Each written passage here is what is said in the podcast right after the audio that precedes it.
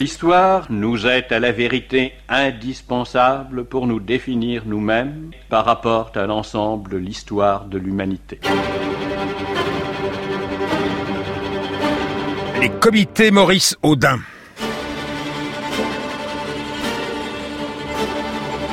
Je voudrais rappeler que ce jeune assistant d'université français, arrêté le 11 juin 1957 à Alger, que sa mort, son assassinat, a été transformé, nous avons tous les moyens de le prouver, nous avons toujours eu tous les moyens de le trouver, son assassinat a été transformé en une tentative d'évasion, qu'une série de faux ont été commis, à la fois sous la responsabilité de l'armée française en Algérie, couvert par le gouvernement français de l'époque, couvert par les gouvernements français qui ont suivi. Car nous n'avons jamais eu la possibilité de faire éclater à aucun moment la vérité à propos de Maurice Audin. Madeleine Robertiot, qui fut la directrice de mémoire de notre invité qui sourit, François Doss. La semaine passée, dans le modeste appartement de la veuve de Maurice Audin se déroulait une scène exactement symétrique de celle qui était décrite par Madeleine Robertiot et qui s'était passée à Alger, donc le 11 juin 1957. Ce jour-là, des militaires pénétraient dans le HLM où vivait la famille Audin. Ils arrêtaient Maurice devant Josette et leurs trois enfants. La semaine passée, à Bagnolet, c'est assise dans un grand fauteuil que Josette Audin a reçu Emmanuel Macron, qu'on avait installé plus bas dans un canapé. Le président s'était fait accompagner de l'amiral Rogel, son chef d'état-major à l'Élysée. Pierre, l'un des trois enfants Audin, se tenait à leur côté, très vigilant. Emmanuel Macron avait auparavant rédigé une déclaration où il disait qu'en échouant à prévenir et punir l'usage de la torture en Algérie, les gouvernements successifs avaient mis en péril la survie des hommes et des femmes dont se saisissaient les forces de l'ordre. Il avait annoncé aussi une dérogation générale ouvrant une libre consultation sur tous les fonds d'archives de l'État qui concernent ce sujet. Pierre Mansat était aussi présent à Bagnolet. Il préside une association Maurice Audin, lointaine descendante du premier comité Audin qui se constitua dès 1957. Si Audin n'a jamais été oublié, il le doit à sa famille, évidemment, au Parti communiste qui en a fait un héros d'une éternelle jeunesse, mais aussi aux comités successifs qui lui ont conféré un statut symbolique.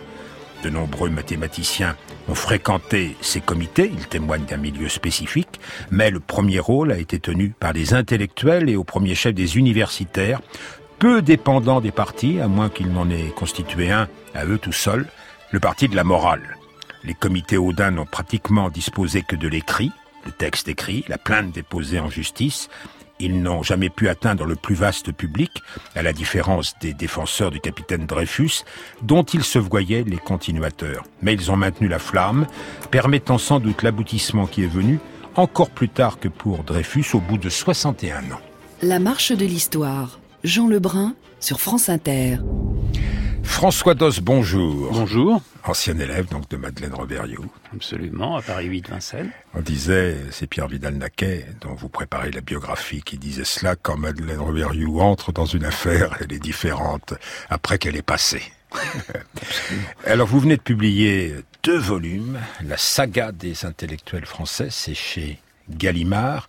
Il y a eu une très belle page de Jacques Julliard dans le Figaro concernant euh, ce livre et aussi pas mal de commentaires ironiques dans la presse, allez, qu'on va dire de droite, mais qui quand même euh, assez nombreuses aujourd'hui, suggérant que pourquoi faire euh, la saga des intellectuels français Ils se sont si souvent trompés. Oui, bah là, effectivement, sur l'affaire qui nous occupe aujourd'hui, celle de Maurice Audin, on peut pas dire que ces intellectuels se soient trompés. Au contraire, ils ont été euh, dans leur euh, dans leur posture, euh, qui est effectivement une tradition française depuis très longtemps, avant même la Révolution française, qui est cette posture de d'indignation morale, euh, d'éthique, de quête de la vérité contre la raison d'État. Alors c'est pas toujours effectivement la posture intellectuelle, il y a d'autres postures, mais euh, celle-là est très importante. Je peux citer Chateaubriand puisque vous remontez loin dans le temps, lorsque dans le euh, silence de l'abjection, on n'entend plus que la chaîne de l'esclave et la voix du délateur. Lorsque tout tremble devant les tyrans, l'historien paraît on pourrait dire l'intellectuel, chargé de la vengeance des peuples. Absolument, c'est une, phrase qui a accompagné toute sa vie euh, Pierre Vidal-Naquet, euh, dont le père lui, a fait découvrir euh, cette phrase de Chateaubriand et qui a été vraiment la devise de sa vie, on peut dire, se lever contre l'abjection. Et on peut dire que on a entendu là Madeleine Rébériou, historienne, Pierre Vidal-Naquet, on va y revenir, a joué un rôle absolument fondamental dans toute cette histoire.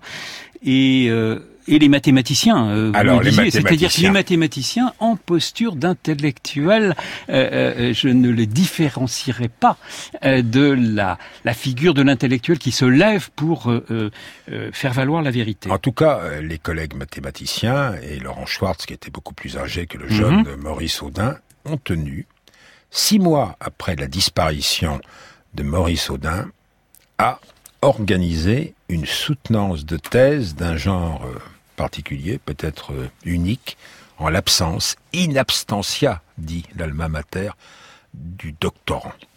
Mon mari devait soutenir sa thèse. Sa thèse était pratiquement finie quand il a été arrêté. Quand euh, Laurent Schwartz a été au courant de ce qui s'était passé, avec les autres enseignants de la faculté des sciences de Paris, euh, ils ont voulu faire quelque chose. Et René de Possel, qui était le directeur de la thèse de mon mari, leur a suggéré l'idée que la soutenance ait lieu euh, en l'absence de mon mari, in absentia comme on dit. Et elle a eu lieu effectivement euh, le 2 décembre 57 à la Sorbonne. Et donc c'est René de Possel qui a fait part des travaux euh, de mon mari et il a été déclaré euh, docteur en sciences. Donc voilà. C'est une manifestation qui a eu quand même euh, un certain impact. À laquelle assistait, j'imagine sa tête, François Mauriac. François Mauriac a une thèse de doctorat S-Sciences. Oui. Les quatre M d'ailleurs, dites-vous dans votre livre, François Dos, Massignon, Mandouze, Mauriac, et Henri Irénée Marou, qui a été un des tout premiers à protester dans le monde dès avant l'affaire Audin contre la torture. Et le ministre Maurice Borges Monori disait, mais enfin, on a mis du papier dans, du désordre dans les papiers de ces chers professeurs, quelle importance. les chers professeurs. Absolument. Euh, alors, il est vrai que parmi ces, ces, les quatre M, comme on les appelle, euh, et, et, c'est un petit peu aussi un point euh, auquel je tiens de, de, ma saga des intellectuels, c'est que souvent les intellectuels chrétiens euh, ont été marginalisés dans l'histoire des intellectuels, car certains estimaient qu'on était intellectuel à partir du moment où on était non-croyant, athée.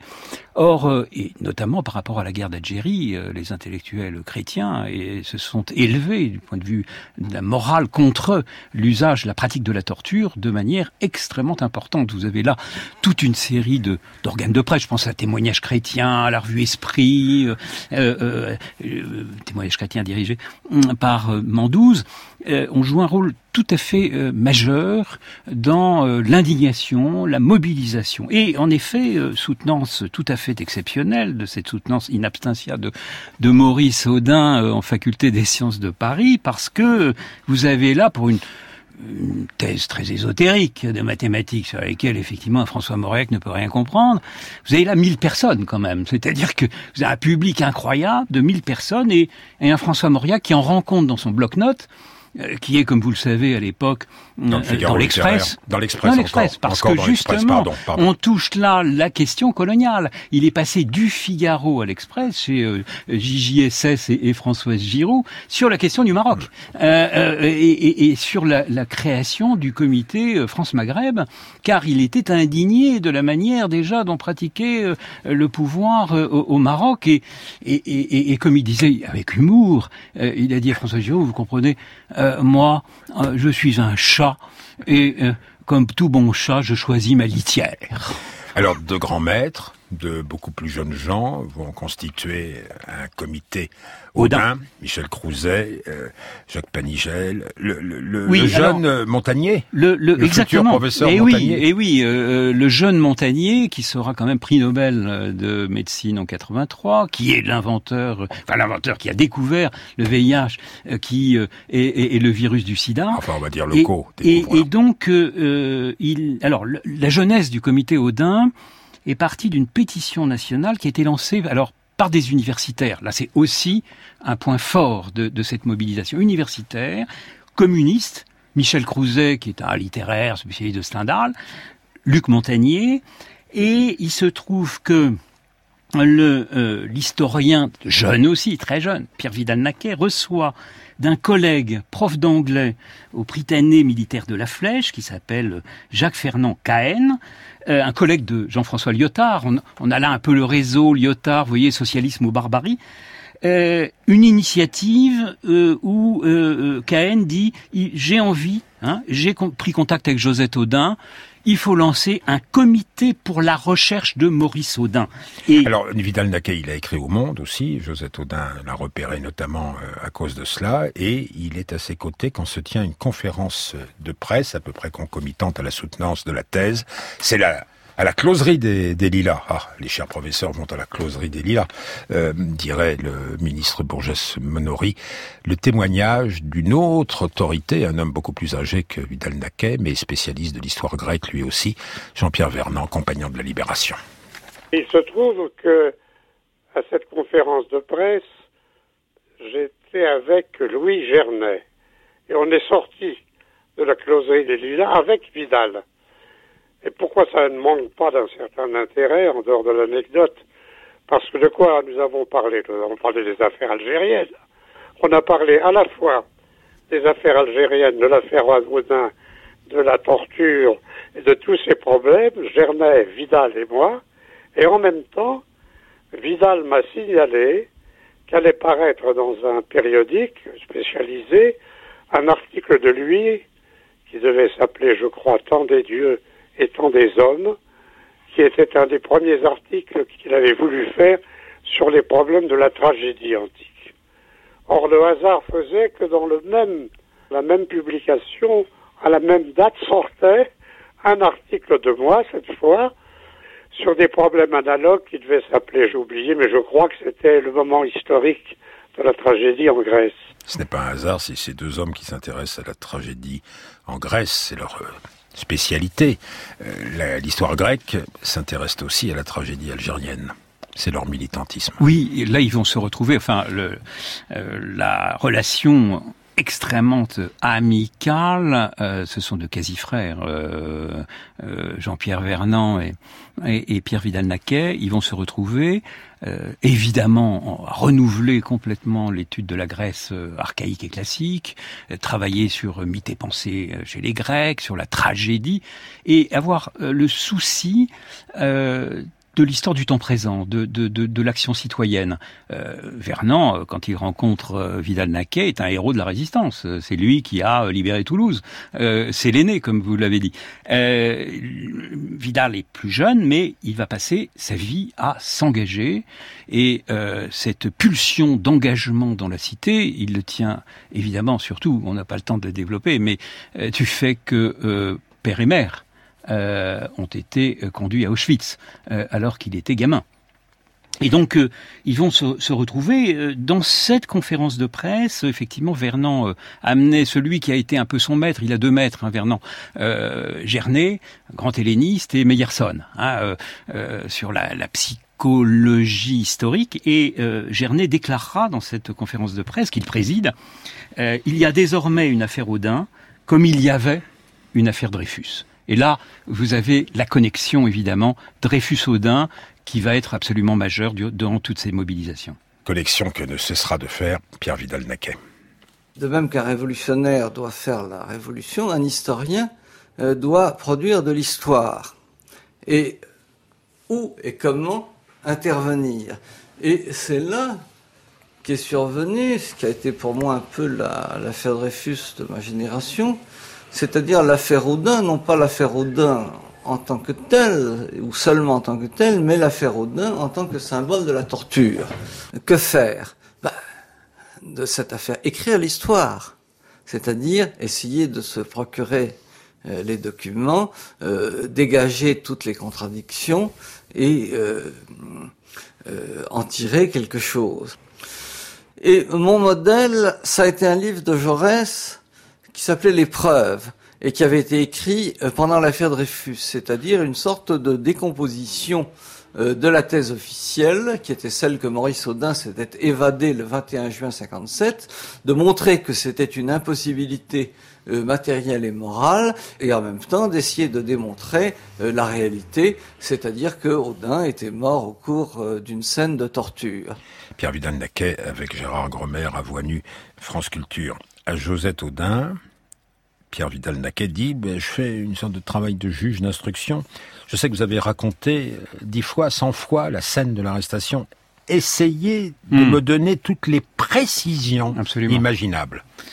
Absolument. Alors, euh, effectivement, comme il le dit, il va réagir hmm, en historien. Et il a dit à, à José Todin, je peux vous aider. Et, et je mets en avant euh, non pas mes convictions idéologiques, non pas le fait que je suis contre la guerre d'Algérie, euh, mais le fait que je suis agrégé d'histoire. Et, curieusement, et c'est assez rare, sur la couverture du livre qu'il va faire paraître euh, aux éditions de minuit, vous avez Pierre Vidal-Naquet, agrégé d'histoire. C'est-à-dire qu'il met en exergue hein, cette compétence euh, on pourrait revenir sur la figure, on y reviendra peut-être, de l'intellectuel spécifique tel que Foucault euh, le définit. Mais il s'inscrit comme effectivement intellectuel spécifique. Est-ce qu'il va faire valoir sa compétence professionnelle pour la défense de cette cause? Cette cause, c'est-à-dire de trouver des preuves. Et là, il y a une analogie qui a été aussi menée par un Carlo Ginzburg entre le juge d'instruction et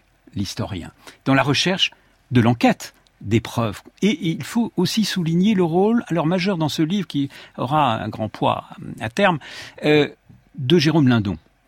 Le patron des éditions, le patron de, des minuit, éditions de minuit. Qui avait déjà, qui, ou qui publie euh, la question d'Henri Alleg. a publié la question d'Henri Alleg, qui va publier l'affaire Audin, mais il va faire plus que le publier. Euh, grosso modo, Vidal, Vidal, dira que euh, ils auraient dû le co-signer, et pour l'essentiel de l'écriture, c'est Lindon.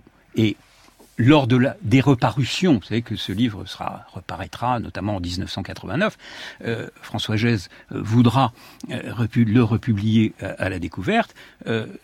Lindon sera contre parce que c'est un peu son livre d'une certaine manière.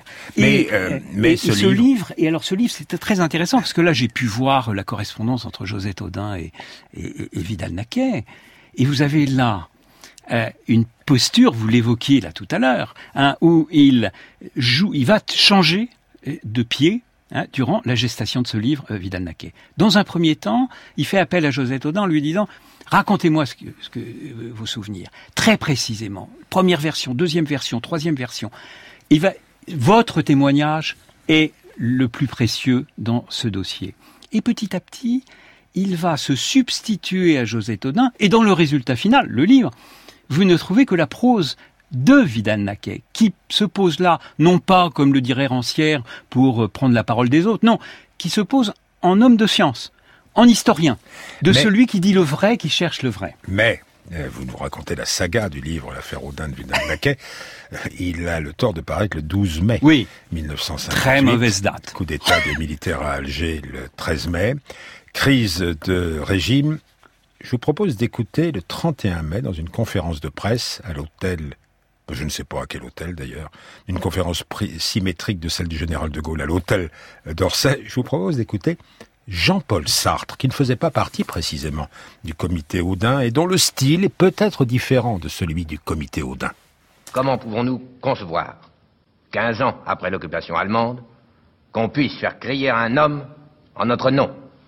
Mais c'est oublier que la torture est l'instrument indispensable du colonialisme, puisque, pour demeurer, le colonialisme doit nécessairement refuser les droits de l'homme à des hommes qu'il maintient de force dans un état de misère et d'ignorance, ou comme le dit Marx, dans un état de sous-humanité. Et nous savons que la torture vise bien moins à obtenir des renseignements, à faire parler à un homme, qu'à lui faire rendre par la gorge toute son humanité. Nous pouvons regarder la vérité en face et nous déterminer chacun en notre âme et conscience, soit pour condamner publiquement les crimes accomplis, ou les endosser en pleine connaissance de cause. Vous qui êtes agrégé d'histoire, vous trouvez pas ça étrange que ça a été enregistré, cette conférence de presse? Alors que celle du comité Audin ne l'a pas été. Euh, Vidal Naquet dirait, il y a malice là. En fait, c'est une fiction. Et on croit que c'est Sartre et c'est Podalides. Ah d'accord. Hein? Il faut toujours chercher plus loin. Alors c'est pas le même style que le comité Audin, parce qu'on a dit que c'était une affaire de style, le comité Audin. Il y a un travail d'un étudiant de Normal Sud de Lyon, François-René Julliard, qui parle du style du comité Audin. Les autres comités anticolonialistes qu'on vous retrouver autour de Sartre avaient un autre style oui, il y avait euh, effectivement deux, positions euh, très différentes euh, qui ont été d'ailleurs thématisées par Vidal Naquet. Il a dit que par rapport à la guerre d'Algérie, vous avez trois postures, trois idéales types, évidemment, c'est beaucoup plus complexe que cela. Mais il y a l'intellectuel Dreyfusard, dans lequel il se reconnaît, dans lequel le comité Audin se reconnaît. il y a l'intellectuel anticolonialiste contre le système colonial. Et puis euh, il y a la posture de l'intellectuel bolchevique qui euh, pense euh, révolution de 17 quand on pense à Rébériou, elle est les. Hein, donc, c'est vous dire que on, peut difficilement séparer les choses. Mais en tout cas, pour ce qui est de Sartre, dès le départ, les temps modernes, Sartre a une position dès la libération qui est une position extrêmement ferme, radicale contre le système colonial. Alors, ça ne veut pas dire qu'il soit en contradiction avec le comité Audin. Il salue d'ailleurs, dans la conférence de presse dont vous avez parlé, le travail de Vidal-Naquet au niveau de la diffusion nécessaire de la vérité, hein, de cette, ce scénario de l'évasion qui est évidemment à l'heure. Mais euh, il va, euh, dans ces années 50, insister sur un engagement anticolonial. Il faut, vous, il faut se rappeler que Sartre fait un compagnonnage avec le Parti communiste de 52 à 56, qui va être très déçu puisque 56, c'est le moment avec euh, la euh, répression de la révolution hongroise où ils rompt radicalement avec le Parti communiste, et il va trouver dans le combat anticolonial, lui mais beaucoup d'autres intellectuels vont trouver à partir du milieu des années 50 une espérance qui va se décentrer vers les tropiques, qui va passer d'ailleurs de l'anticolonialisme au tiers-mondisme. Et euh, vous avez là euh, un Sartre, oui, qui a une position euh, différente de celle du comité Audin classique. Je renvoie, pour la différence de style entre le comité Audin et le manifeste des 121, qui sera signé en 1960 par ceux qui proclament le droit à l'insoumission et le droit de porter des valises pour le FLN, je renvoie aux pages de la saga des intellectuels français. Le comité Audin va cesser ses activités, le premier des comités Audin, avec l'indépendance algérienne. La marche de l'histoire, Jean Lebrun sur France Inter.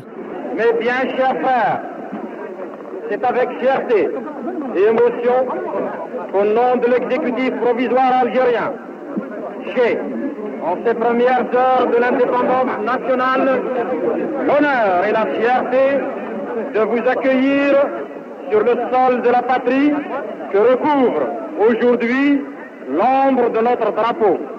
Mes chers frères, soyez les bienvenus. Vive l'Algérie indépendante. Abderrahman Fares, l'été 1962.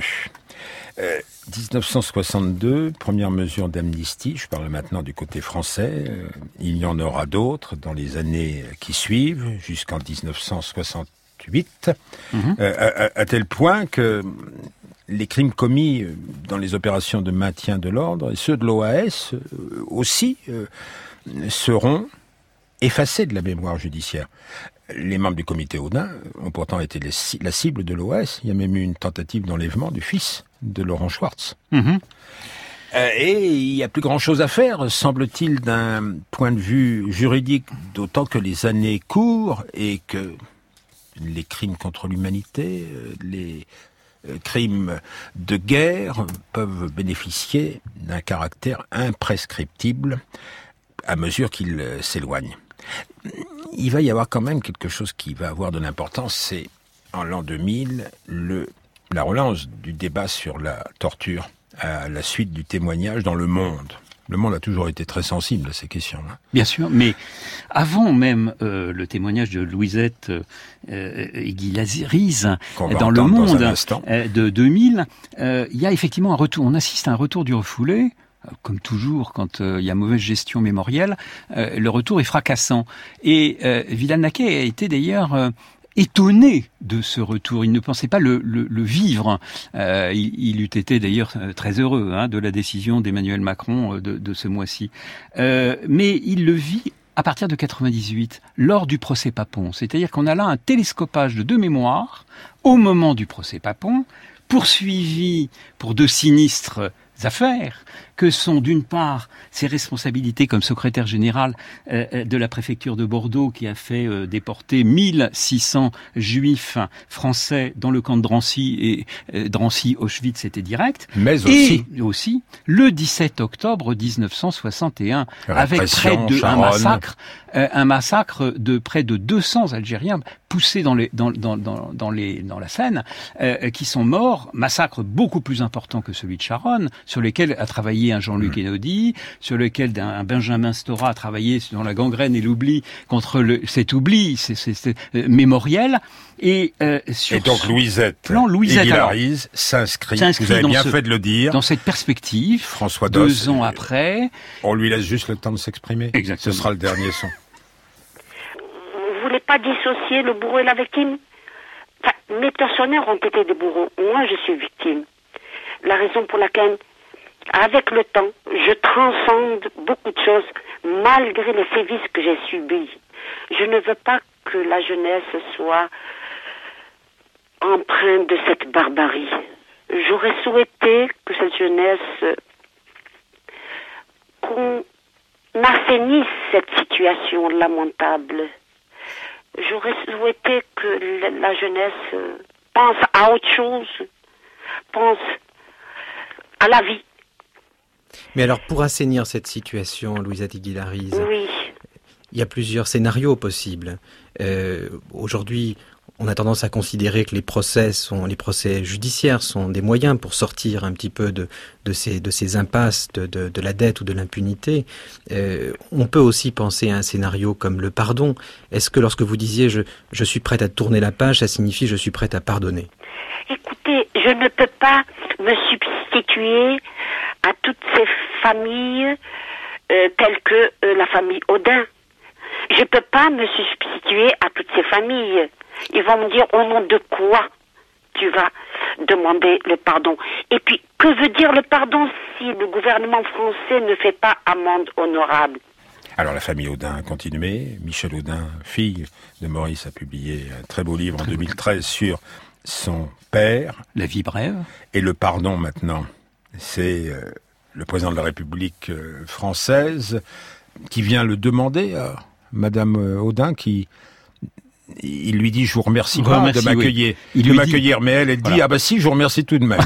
Et lui dit vous n'avez pas à me remercier, c'est à moi à, vous demander pardon. Alors effectivement, il y a la reconnaissance, non seulement alors qui avait été préparé par François Hollande lorsqu'il avait dit que en 2014 euh, qu'Audin était mort durant sa détention. Donc, euh, euh, François Hollande reconnaissait en tant que président de la République déjà la supercherie qui était la tentative d'évasion.